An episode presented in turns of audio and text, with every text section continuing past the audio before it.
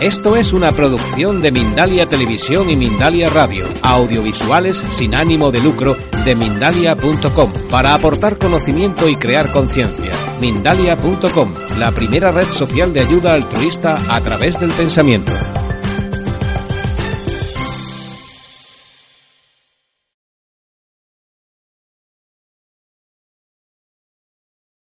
Bueno, pues empezamos con las preguntas. Vale. Eh, primera pregunta de Vita desde España. Dice, me gustaría saber qué tipo de práctica conoces que puede ayudar a mantener la conexión y si es posible mejorar con nuestro yo superior. Bueno, yo comento lo que lo que procuro hacer. Es que no es fácil, porque es un ejercicio de constante atención y de voluntad. Mira, cuando se presenta una situación en, en mi parte del sueño, en lo que yo creo que es mi realidad, una circunstancia con una persona con la que me siento herida o en la que me siento amenazada o con la que me siento disgustado o una situación, no tiene por qué haber una cara, sino una circunstancia, por ejemplo, yo que sé, me quedo sin trabajo. Pues ante situaciones como esa, lo que lo que pongo, en mi intención y empeño es poner una la atención de que eso, de que eso es una proyección que se está generando dentro del sueño para avivar la creencia de que soy culpable. Y por eso merezco ese castigo que se está dando en mi realidad. Por lo tanto, no pongo ya la atención en que soy la víctima de lo que está pasando ahí, de que soy yo soy el, el, el efecto de, de, de, cómo yo me siento es el efecto de lo que me está pasando en mi realidad que yo creo estar viviendo. ¿no? Pongo atención en que no, que es al revés, que esa realidad que yo creo que, se, que estoy viviendo es el, el, efecto de una causa que hay en mí, que es que me, en el fondo de mí me siento culpable. Me siento culpable. Entonces, prestas atención, te quedas en el aquí y ahora lo máximo posible y te pides perdón a ti mismo. O le dices a la divinidad, ayúdame a perdonarme a mí mismo porque me estoy castigando sin quererlo, de forma inconsciente con este tipo de circunstancias de relación. Ayúdame a descubrir mi inocencia, porque si yo me perdono y descubro mi inocencia, no crearé esta pesadilla de castigo. Y una de las cosas es mejorar el sueño, que ese sería un paso intermedio, ir elevando la vibración del sueño, poniendo atención en esto, en el que somos responsables de esta realidad que creemos estar viviendo. Y eh, sería un paso intermedio para luego salir del sueño y decir, bueno, pues incluso trasciendo ya el sueño feliz, el sueño de poder que puedo tener. Aquí yo no sé si he respondido a Vita. Supongo que no o que sí, no sé. ya, sabré. Es poner atención aquí y ahora y no dejarte consumir por la sensación de víctima del universo que te rodea, que crees que te rodea, porque esa es la tendencia del ser humano, sentirse víctima de lo que está pasando ahí. No, no, hazte responsable de que eres tú quien lo está generando y entregárselo en sanación a la divinidad. El problema no lo tienes con esa persona o no lo tienes con esa circunstancia. El problema está en ti. Y esa circunstancia que estás ahí generando es consecuencia de la herida que hay en ti. No sé, Sally. Muy bien, seguimos. Siguiente pregunta de Alberto desde Argentina. Eh, hola Fran, dice, ¿has leído a Paul Brunton? ¿Qué opinión te merece? ¿A Paul? A, a Paul, Paul, a Paul, a Paul Brunton. No, no, lo conoces, ¿no? Vale. Mira, si, me lo, si me mandas luego por escrito el nombre, sí que me gustaría leerlo. Vale, te lo, mando, te lo mando. Ha surgido. Es un mensaje aquí dentro del sueño de Fran de esto. Claro. Así que, eh, ¿has dicho Sergio de Argentina? No, Alberto. Alberto, pues muchas gracias, Alberto. Gracias porque a partir de ahora sí que leeré algo de este hombre. Te lo mando lo luego. Siento no poderte responder. Vale, vale te lo mando luego. Andrea, desde Argentina también, dice, eh, Fran, ¿tienes pensado dar algún taller en Argentina este año? Pues no, no hay nada previsto. Eh, nada me gustaría más, la verdad. Lo que pasa que, que yo tengo mi trabajo, tengo mi familia, tengo que gestionar mucha agenda y, tengo apalabrado volver a Colombia y ya y es que los viajes que hago siempre son eh, son a, costa de las vacaciones y en mi trabajo y las vacaciones en mi trabajo son un mes. O sea no puedo tener más vacaciones entonces me tengo que administrar esas vacaciones para estar con la familia y también para atender esto entonces previsto pues no de momento tengo apalabrado ir a Colombia otra vez por tercera vez que también es una bendición ir para allá por tercera vez. Pero nada me gustaría más ir a Argentina. Lo que pasa es que tampoco hay propuestas desde Argentina de alguien que diga vamos a, mover esto o por lo menos con la intención de gestionar esto. Yo desde aquí, desde España, no puedo hacer eso, pero estoy abierto a lo que sea. De verdad que me gustaría mucho ir a Argentina, mucho. Estuve en Chile, en Colombia, pues nada, ya vamos cerrando el círculo en Sudamérica.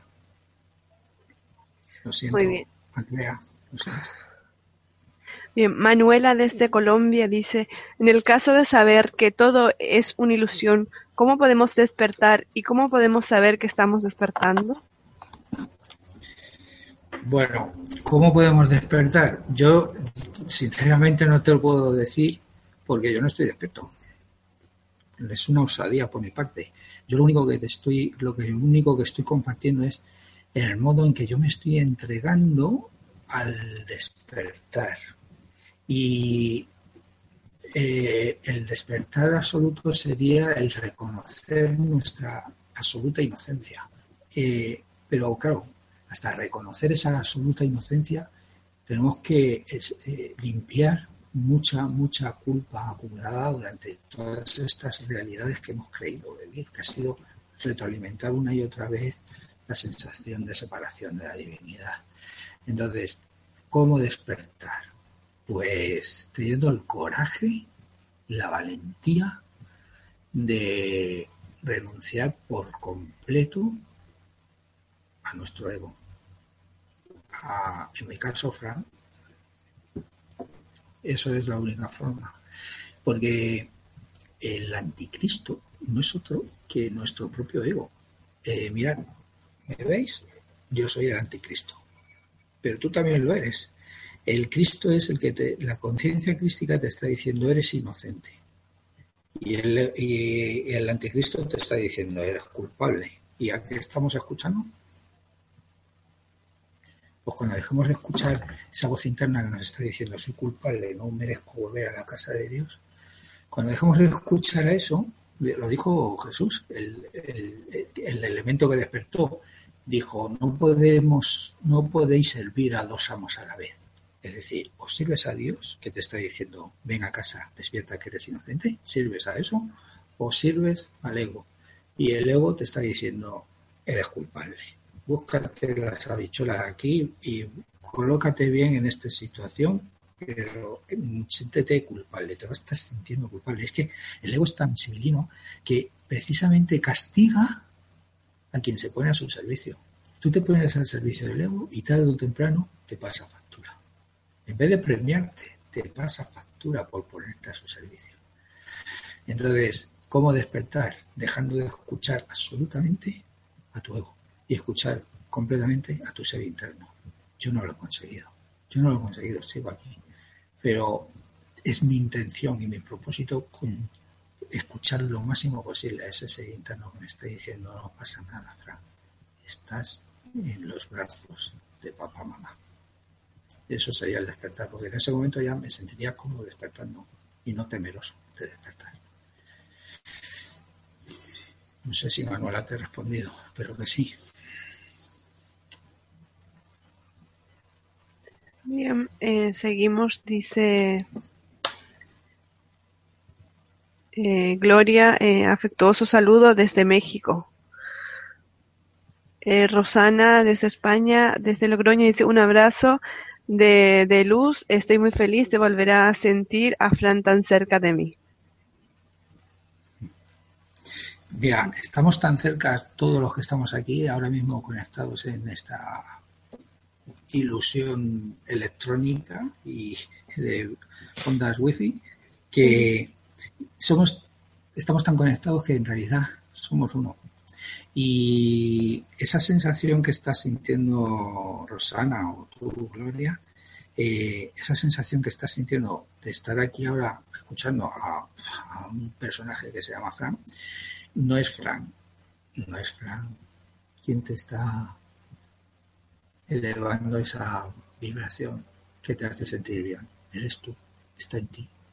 Y me estás utilizando a mí, a este espejo, a esta proyección, para descubrir que está en ti. Luego, no es, si lo he dicho antes, no es lo que hay fuera, lo que, lo que hay fuera, lo que tú ves fuera, es el efecto de la causa que hay dentro.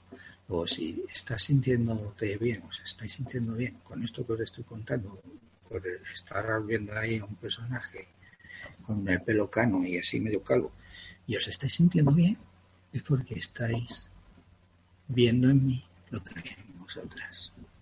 Así que imagínate la luz que, que ves fuera es lo que hay dentro de ti. Y el dolor o el miedo que ves fuera es el miedo que hay dentro de ti. Así que gracias, Rosana, gracias, Gloria, por vuestras palabras. Pero mirar adentro, porque eso es parte de ahí, de dentro de vosotras. Gracias. Bien. Eh, Ma- Mati desde Madrid, España, eh, pregunta, eh, ¿hay culpas inconscientes? ¿Qué podemos hacer con ellas si no logramos acceder a ellas? ¿O culpas de algo que nos pasó cuando éramos muy pequeños y no nos acordamos?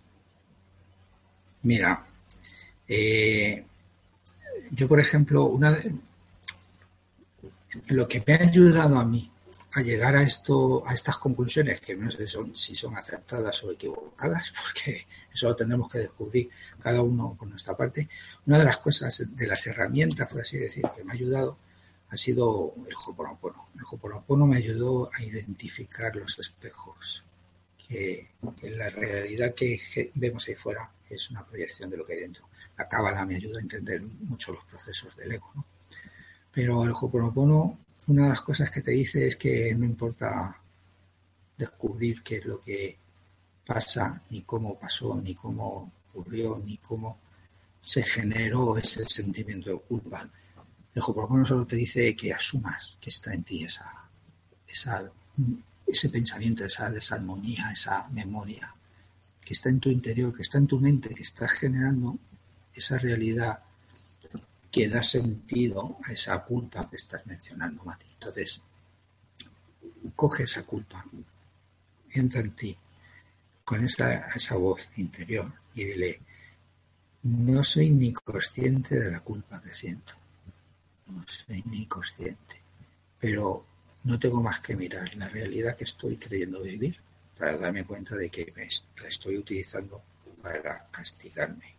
Luego, en algún lugar de mí hay una culpa o un millón de culpas inconscientes. No sé ni dónde están, yo sé que las tengo. Te las entrego. Por favor, límpialas. Ayúdame a descubrir mi propia inocencia. Y es entregar, entregar y entregar. Porque el ego no va a controlar nada. El ego todo lo contrario, la va a liar más.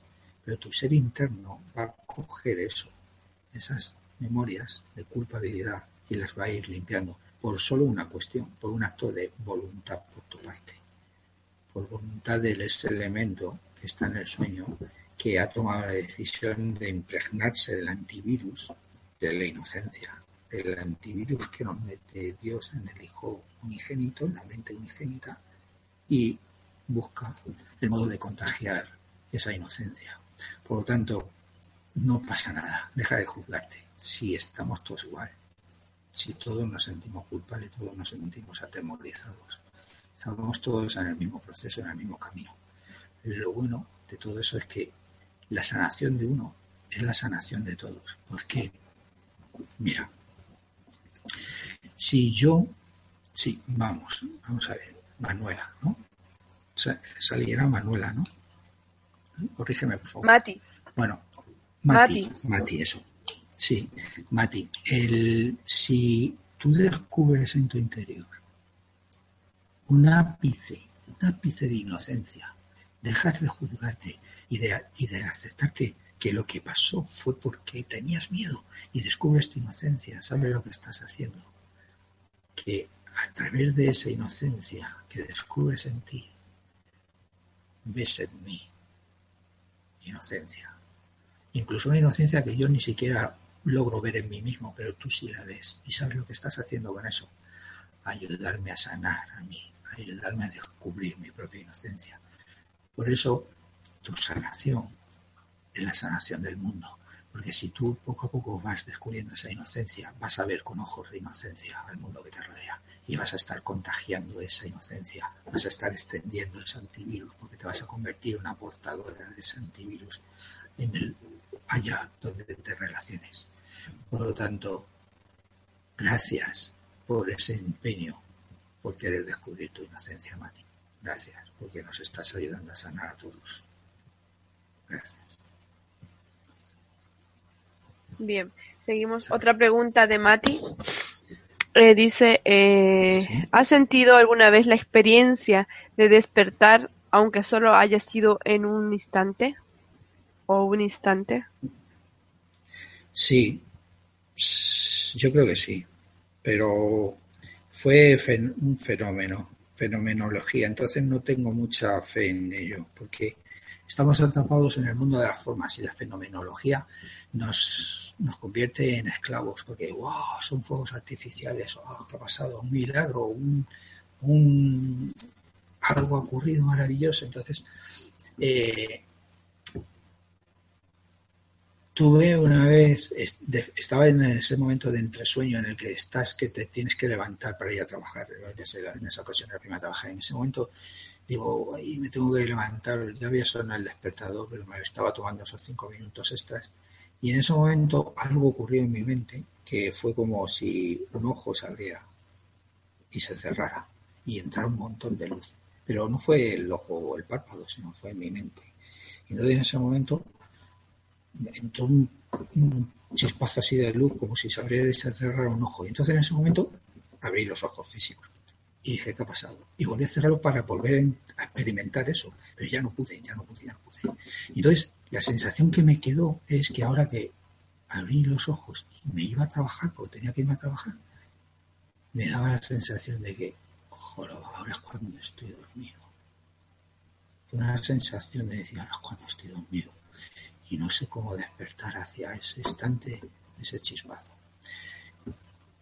Es una experiencia, pero como es así un poco de fenomenología, no confío mucho en ella. También puede ser una proyección de mi intención por despertar. ¿Cuál es el problema de, de despertar dentro del sueño? Es decir, esos sueños lúcidos como los que nos invitaba a tener Castaneda, ¿no? de descubrir, mirarte a las manos y dentro del sueño descubrirte de que estás lúcido dentro del sueño. Entonces puedes interactuar en ese sueño como te dé la gana. ¿Cuál sería la historia de descubrir esa lucidez en este aquí, en esta realidad que creemos estar viviendo? Que si yo descubro, me tengo la lucidez suficiente de que estoy dormido, la primera pregunta que me va a surgir es ¿quién me está soñando? Y si se despierta quien me está soñando, ¿qué pasa conmigo? Porque cuando tú estás dormida y estás soñando, los personajes del sueño, cuando tú abres los ojos y te despiertas, hacen todos como, como pompas de jabón, ¡pum! desaparecen. Entonces, si yo despierto del sueño, si el que me está soñando despierta, ¿qué pasa conmigo? ¡Pum! Como una pompa. Y entonces eso nos pone así un poquitín. Lo grandioso de eso es que descubriríamos que quien nos está soñando somos nosotros. Ese es el proceso. Entonces, yo le pido a la divinidad todos los días al despertarme por la mañana, le doy gracias por ayudarme a despertar del sueño y también le pido que me ayude a empezar a despertar, por lo menos a ser lúcido dentro del sueño para poder tener la decisión de despertar del sueño. Pero le añado, y por favor, que no sienta miedo, porque date cuenta de si eres lúcida, de que estás dormida, te vas a preguntar quién me está soñando. Por favor, divinidad, que en ese momento no tenga miedo. En ese momento lléname de tu certeza y de tu seguridad. Esa es mi, mi petición. Yo no quiero ya que me toque la lotería, ni tener salud, ni que tenga una cuenta. Bueno, quiero que esas cosas ocurran en mi vida. Por lo tanto, Mati, eh, eh, yo te invito a tomar esa dirección si quieres. No sé, tienes que descubrir tu propio camino. A fin de cuentas, cualquier camino, es, mira, es imposible, imposible perderse en el camino, imposible. Es que a mí me han dicho que me he perdido, que estoy totalmente loco, que me he perdido, y yo, me di cuenta de que es imposible perderse en el camino. La divinidad es como un GPS. ¿Sabes cómo funciona un GPS? ¿no? Tú le metes las coordenadas y te va guiando. Te va guiando hacia el lugar que, que quieres ir. Y el lugar que queremos ir es hacia la casa divina, que es el despertar. Entonces, si os dais cuenta, el GPS te está diciendo tira para la izquierda, tira para la derecha, tira de frente. Y si te dice tira para la derecha y tú tiras de frente, el GPS no te, no te juzga, no te dice, pero eres tonto, ¿No me, estás escuchando. Te he dicho que tiras a la derecha y has tirado de frente, pero, pero tú de qué vas, tú eres tonto, es que se te ha ido la cabeza, pero, y no entra en ningún juicio. Simplemente dice, recalculando ruta, sin ningún tipo de juicio sin ningún tipo de evaluación. Simplemente te dice, no pasa nada, recalculo la ruta. La divinidad hace lo mismo con todos nosotros. Nada de lo que podamos hacer nos va a separar de la divinidad, porque no estamos separados de la divinidad. Cualquier cosa, decisión que tomemos, la divinidad te va a, mirar y va a decir, no pasa nada, recalculamos por lo tanto, eso da mucha paz, mucha certeza de decir, si es que da igual, ¿por qué me estoy juzgando por haber tomado una decisión equivocada? Si la divinidad me está diciendo, no pasa nada, recalculamos ruta. Eso, eso para mí es una paz y una tranquilidad hacia el despertar. Así que, bueno, no sé, Mati, pero haberte respondido. Mati te da las gracias por responderme. A ti. Dice Gloria, eh, Gloria que no nos dice de dónde nos escribe, dice, interesantísima plática, Fran. Muchísimas gracias. Para mí es un nuevo enfoque de entender el yo superior. Nos dice Gloria. Gracias. no deja de ser una etiqueta. Lo importante es que entendamos que ese es el lugar de nosotros que está en conexión directa con la divinidad y que es certeza absoluta y confianza absoluta. Pensar por un momento en, esos personajes de la historia que, de, esta ilusión que, alcanzaron esa, ese despertar. En algún momento Jesús, por ejemplo, llegó un momento en que conectó con esa certeza y esa confianza. Para mí el momento clave está en el Getsemaní, cuando dice, aparta de mí este cáliz, pero aún así hágase tu voluntad. ¿Qué es lo que estaba haciendo? Pues lo que os he comentado hace un rato. No neguemos lo que para nosotros está siendo muy real, que es este dolor, pero me abro a la posibilidad, a la certeza de que puedo despertar de esta ilusión, de este dolor que creo real. Cuando dice Jesús, aparta de mí este que está diciendo la divinidad? Está diciendo, oye, que para mí esto está siendo muy real y me está doliendo. O sea, es que dentro de una hora me van a crucificar. O sea, que para mí esto es real. No estaba negando lo que para él era real. No estaba negando. Y al mismo tiempo le dice, pero aún así hágase tu voluntad. Es lo mismo. No niegues esto. Pero aún así me entrego a la posibilidad de borrar toda esta ilusión. Entonces, ese yo superior es el que te está diciendo, no pasa nada. Eres inocente y estás dormido. Nada de esto te está pasando realmente. ¿Creéis que Dios soportaría una realidad en el que hubiese asesinatos, bombas, terrorismo, enfermedades, virus y más contra el virus y más miserias? Menudo concepto tenemos de Dios si creemos que eso es así.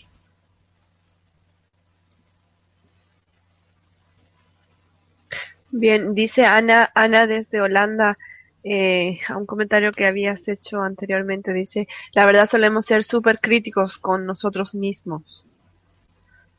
Sí, porque, porque es una forma de, de dar sentido a la culpa que sentimos. La crítica es un juicio. Estás criticando algo, estás juzgando algo. Entonces, en la medida que juzguéis, seréis juzgados. Está dicho, si es que está dicho todo. no estoy diciendo nada nuevo, nada.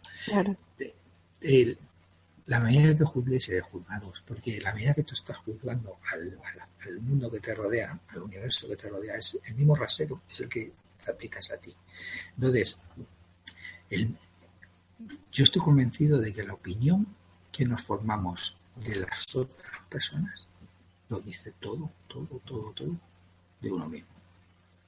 Si yo pienso que alguien es valiente, decidido, estoy bien ahí. Mi propia valentía, mi propia decisión. Si yo veo a alguien que miente, que es un embustero, que, que es un manipulador, estoy viendo mi propia mentira y mi propia manipulación. Y estoy poniéndolo fuera para no sentir ese pellizco tan profundo de culpa y lo proyecto fuera y le digo, no, no, si es él, es él, es él el culpable, porque lo proyecto fuera. Entonces, cuando somos tan críticos con nosotros mismos, es porque nos da miedo reconocer nuestra inocencia. Por eso nos criticamos y nos juzgamos. Bien. Eh, Casilda desde República Dominicana. Dice Frank que paz da escucharte. Mil gracias y bendiciones. Pues le, digo a Casilda lo mismo que le dije antes a Rosana y a Gloria, que no soy yo. Esa paz está en ti y la estás viendo a través de mí. Por favor, prestar atención a esto, porque es que esto nos va a ayudar a descubrir el camino de vuelta a casa que todo se está dando en nuestro interior, porque en nuestro interior, esto, mira, me han dicho que esto es una forma de, filosofía egocéntrica, porque dices que crees que todo parte de ti.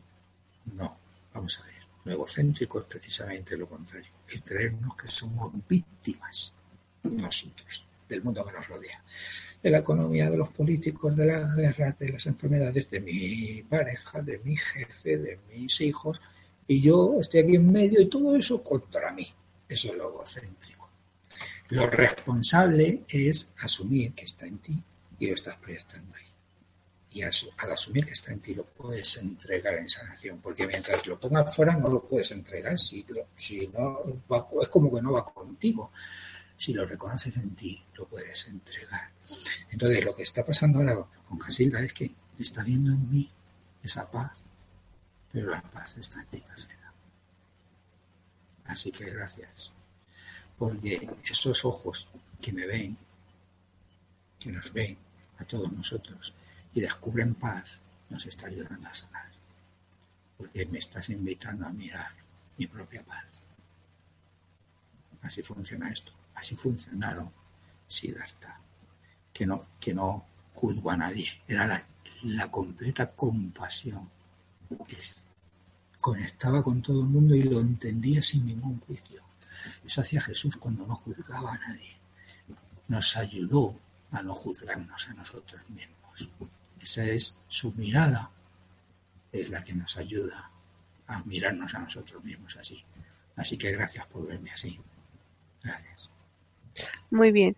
Eh, Alberto eh, de Argentina del, del libro que te estaba hablando de, de Paul Broughton, también nos dice al respecto de eso. Bueno, eh, ha vuelto a, a mandar otro mensaje, eh, Alberto. Sí, sí. Con eso, preguntando otra vez, a lo mejor no he escuchado anteriormente cuando le habías dicho que no. Y también ha escrito eh, Carmen desde Colombia al respecto de eso. El autor del que hablaron ahora es, es Paul Broughton. Tiene un libro llamado El Sendero Secreto, una técnica para el descubrimiento del yo espiritual en el mundo moderno. Pues ahora, ahora ya sabes más del libro, ahora ya sabes el título también. Sí, El Sendero Secreto, Paul Broughton. Pues, eh, eh, no sé si Alberto antes no escuchó, no, no lo he leído, pero gracias por decírmelo, porque ahora ya lo tengo en asuntos pendientes. Muy bien. Bien, seguimos con siguiente pregunta de Manuela desde, desde Colombia. Dice, Fran, entonces las enfermedades las crea uno mismo. Me pregunta. las enfermedades no las podemos crear porque las enfermedades no existen creamos la ilusión de enfermedad. Eh, no, la enfermedad es una circunstancia que se da dentro del sueño que nosotros lo hacemos real porque damos realidad al sueño, pero no existe. O sea, para la divinidad la enfermedad, si la divinidad es pura percepción, si eres perfecto, la enfermedad no tiene cabida ahí. ¿Crees que Dios crearía un universo donde existiera la imperfección? ¿Para qué? ¿Para qué? Eso lo ha creado el Hijo en su sueño, en su ilusión, ni siquiera es real, en su ilusión.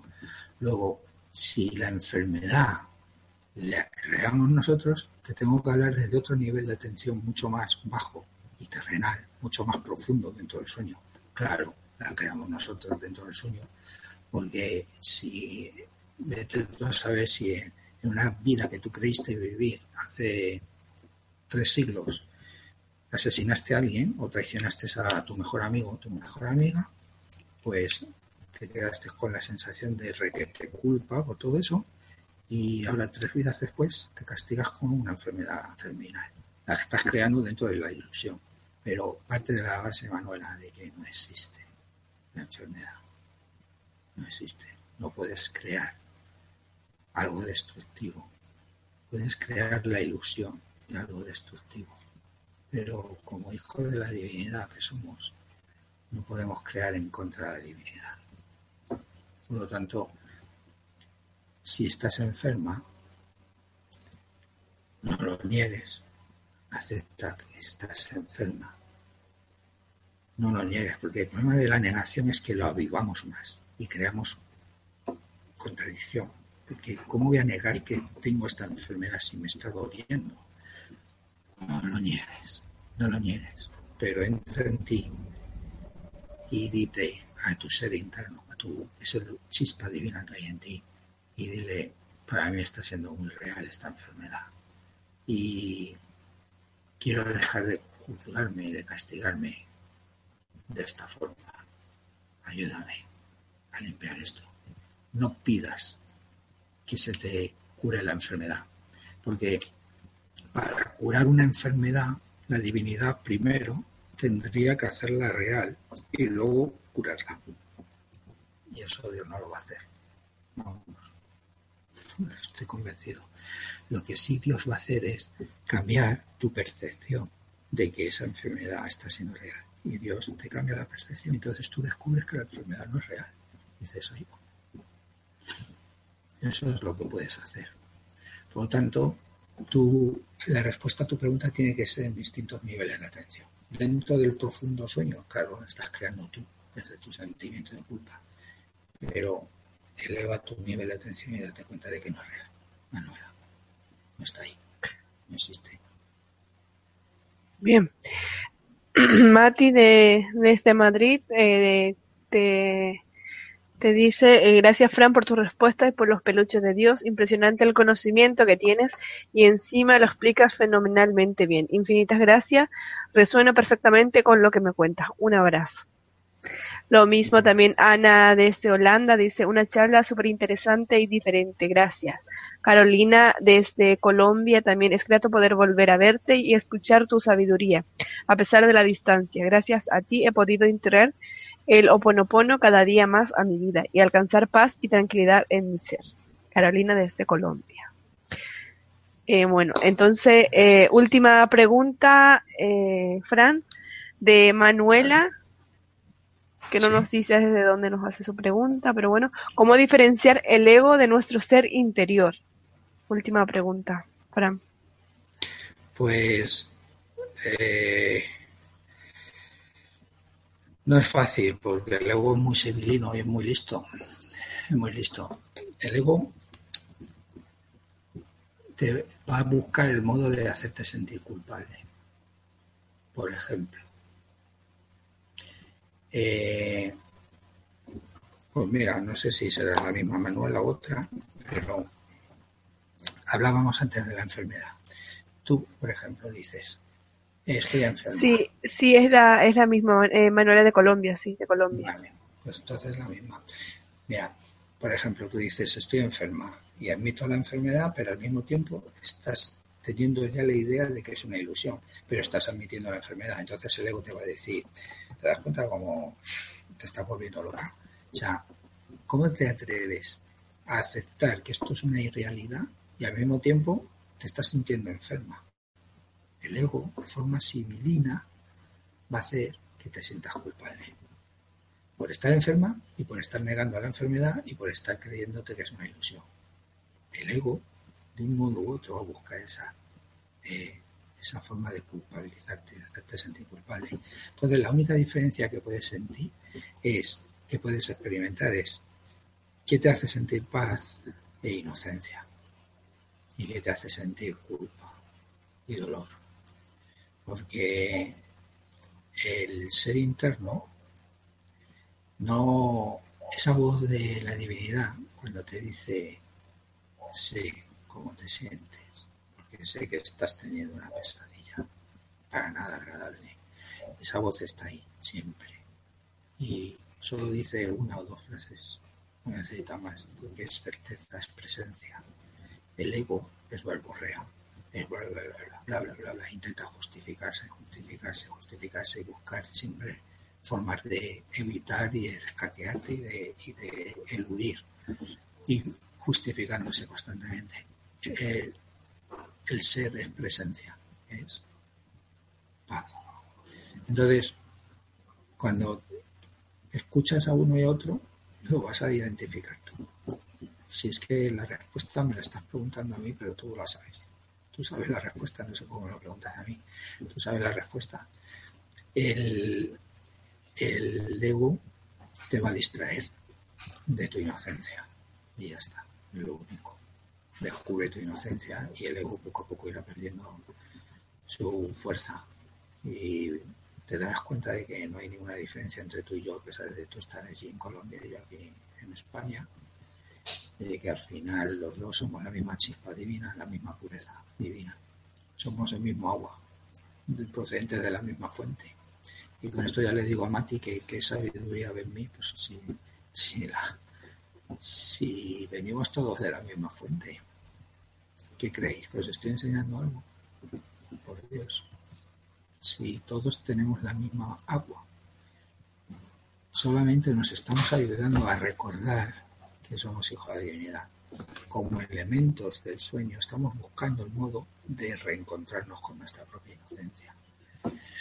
Luego, nadie enseña nada a nadie. Pretender enseñar algo a alguien es negar la divinidad del otro. Mira lo que yo sé que te lo voy a enseñar y porque lo sé yo y tú no. Entonces, estoy negando que la otra persona es tan hijo de la divinidad como yo y que tiene la misma, la misma esencia que la mía. Lo estoy negando. Y como lo estoy negando en la otra persona, me lo estoy negando a mí. Estoy negando mi propia divinidad. Por lo tanto, aquí nadie enseña nada, nadie. Solamente estamos compartiendo el recuerdo de que soy hijo de la divinidad.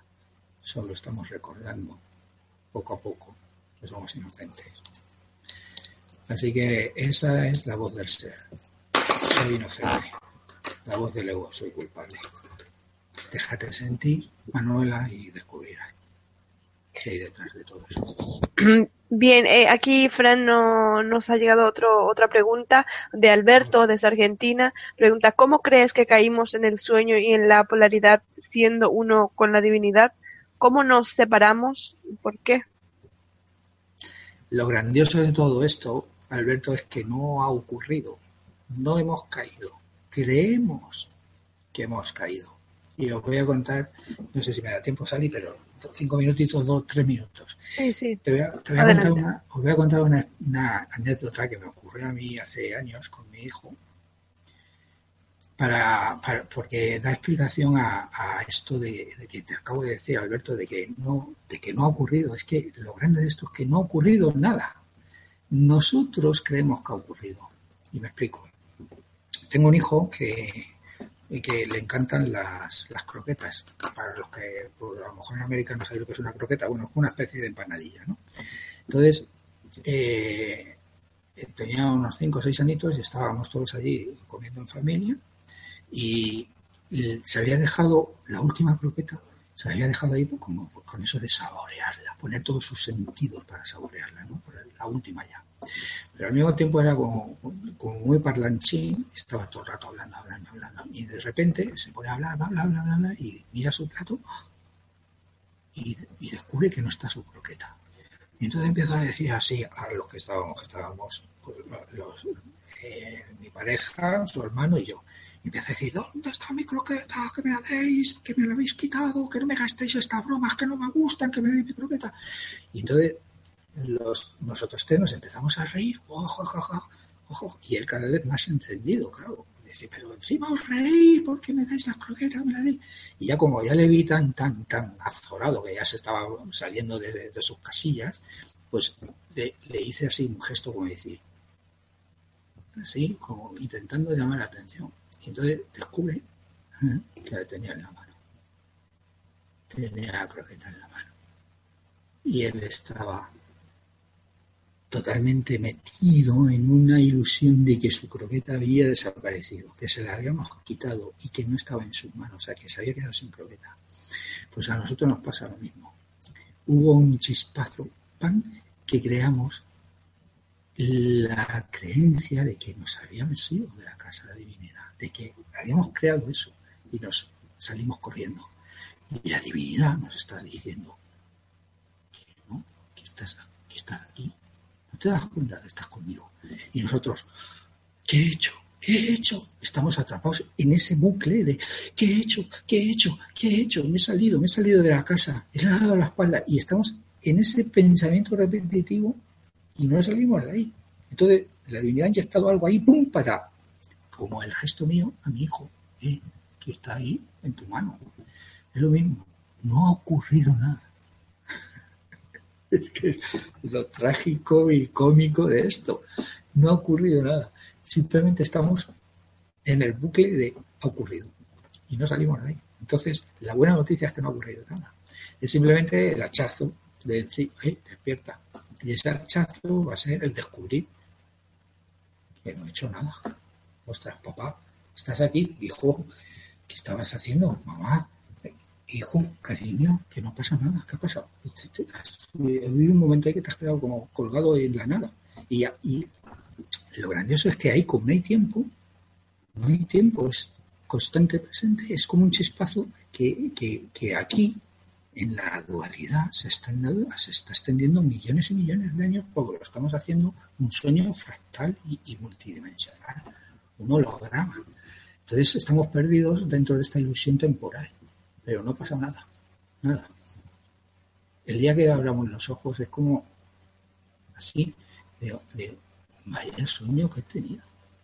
nuestra primera expresión va a ser decir, vaya, vaya pesadilla que he tenido. Y, se nos olvidará. Ah, como cuando se te olvidan los sueños, se te olvidará que estuviste aquí, en esta ilusión. Pero no ha ocurrido, Alberto. Eso es lo grande de esto, que no ha ocurrido. Sí, sí, muy bien. Te da las gracias, Alberto, por tu, por tu, por tu experiencia. Gracias. Bien, pues muchas gracias. Agradecemos sinceramente a, a Fran Ortega esta información que ha compartido con nosotros y a toda vuestra importante participación. Son miles de personas las que, las que hemos tenido hoy en Mindalia en directo desde muchos países como por ejemplo República Dominicana, Panamá, Argentina, México, Chile, Perú, Holanda. Recordarte que puedes colaborar con Mindalia.com suscribiéndote a nuestro canal de YouTube, compartiendo la información de Mindalia.com en tus redes sociales o haciendo alguna donación si lo deseas.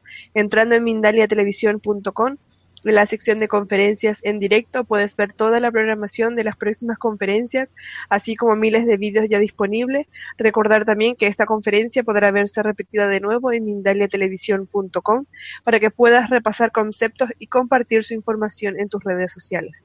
Dejamos estos últimos instantes para que se despida nuestro invitado de hoy. Eh, Fran, últimas palabras de despedida para ti. Oye, pues lo primero, daros las gracias, Sally, a, la labor que estáis haciendo con Mindalia. Soy testigo presencial de las horas que echáis y del esfuerzo que, que ponéis aquí en una conferencia. Os vi trabajar en directo con la grabación, así que gracias por la labor porque además no os habéis conformado con una parcelita aquí del sueño, sino que os habéis tenido dentro de poco os van a ver en otro planeta. Así que gracias por ese esfuerzo. Quiero dar las gracias a todos los que habéis estado ahí. aquí en España son las 22.43 y en otros países pues serán las 6 de la tarde. Así que gracias por el esfuerzo de, de propiciar este encuentro y de estar ahí compartiendo vuestra presencia. Gracias. Os he sentido a pesar de la distancia. Gracias a todos. Muchas gracias de nuevo a ti, Fran. Y hasta la próxima. Pues encantado. Igualmente. De nuevo a todos, muchas gracias y hasta la próxima conferencia de Mindalia en directo.